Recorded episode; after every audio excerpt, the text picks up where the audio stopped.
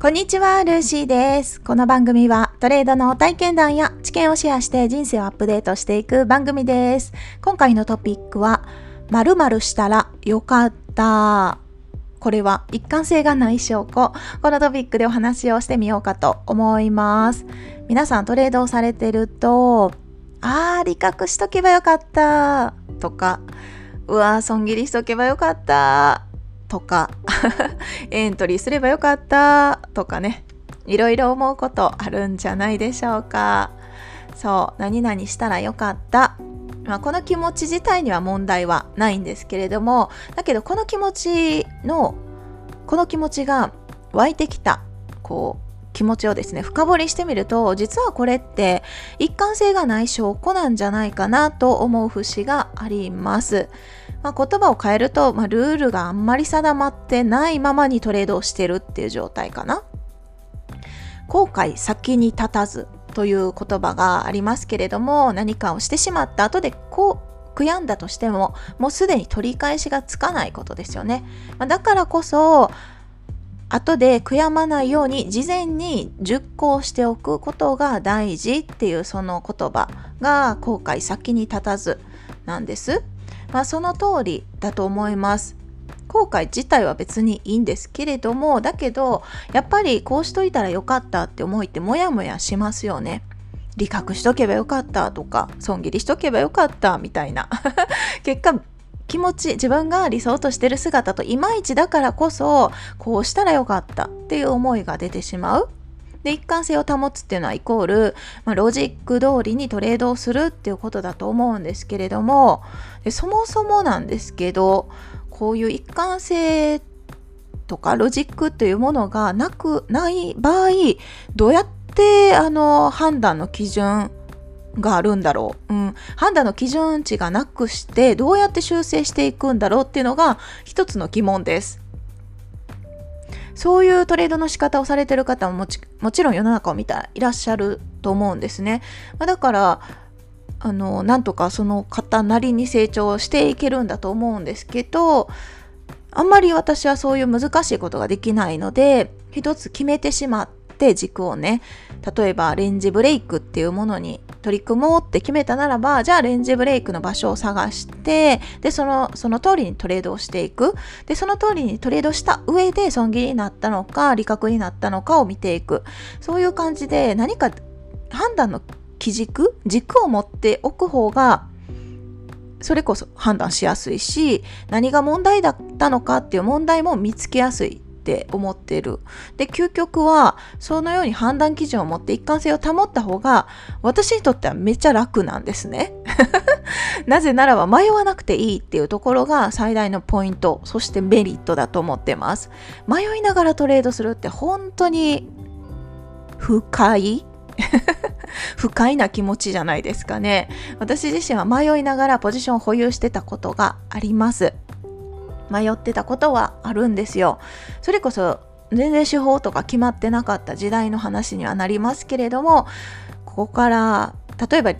今含み駅だったとしてこれが一体どこまで伸びるんだろうっていうわかんないですよね。そう今それは今でももちろんわからないんですがだけど検証した結果ここぐらいまでは伸びるだろうっていう、まあ、その経験値があるのかないのか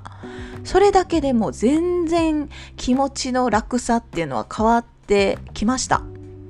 私は変わってきたタイプなんですよね。だからその軸を持ってないっていう時点で相当ストレスフルな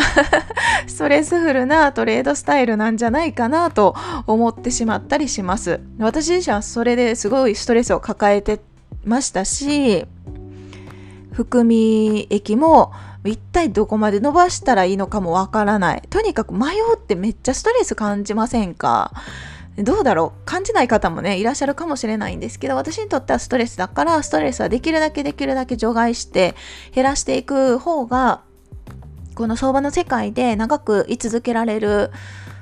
ことになるかなと思ってるタイプなので、まあ、できるだけ迷いを減らす努力を取り組んできた。タイプなんですよね。まあ、そこでこういう〇〇したらよかったっていう思い自体が実はルールが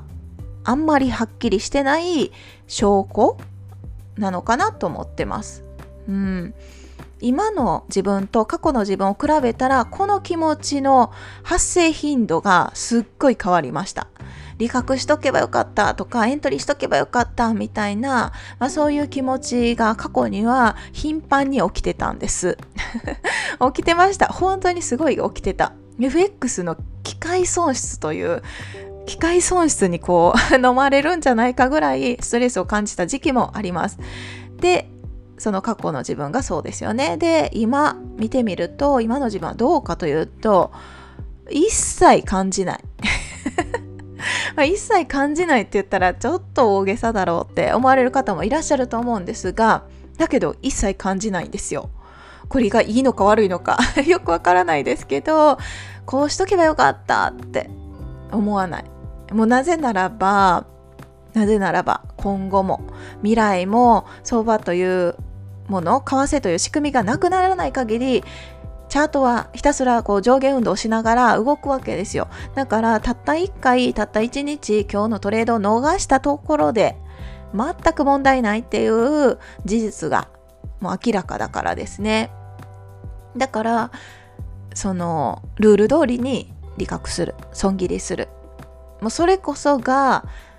今自分が私自身が心地いいと思ってる状態なんです昔そうは本当に思えなくって今こうねその当時から考えると5年先にこんなにも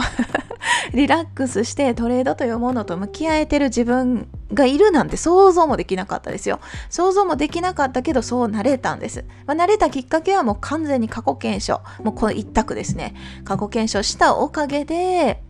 爆発をこなしたっていうのかな。場面を見る回数が増えた。だからこうあこんなにもチャートって同じ形でそして同じ貴族を持って動いてるんだっていうところにそうなんだって納得できるはずなんです。検証してる人であれば。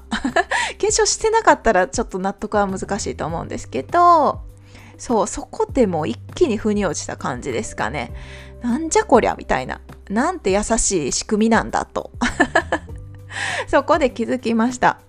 今でも連敗することはもちろんあります。今でもっていうか一生連敗することはあります。それを回避しようとももちろん思わないし、する必要もないし、トータルで、月でトータル、プラス、で、年でプラスになるのであれば、その途中経過なんかもうどうでもいいんです。本当にどうでもいい。そうを、例えばなんか目的地があって、これトレトレードの話じゃないですよ。歩いてこう目的地に行こうとするじゃないですか。まあゴールは、どこか、まあ、スーパーとかでもいいんですけど、どこか目当てのとこがあって、その行く道、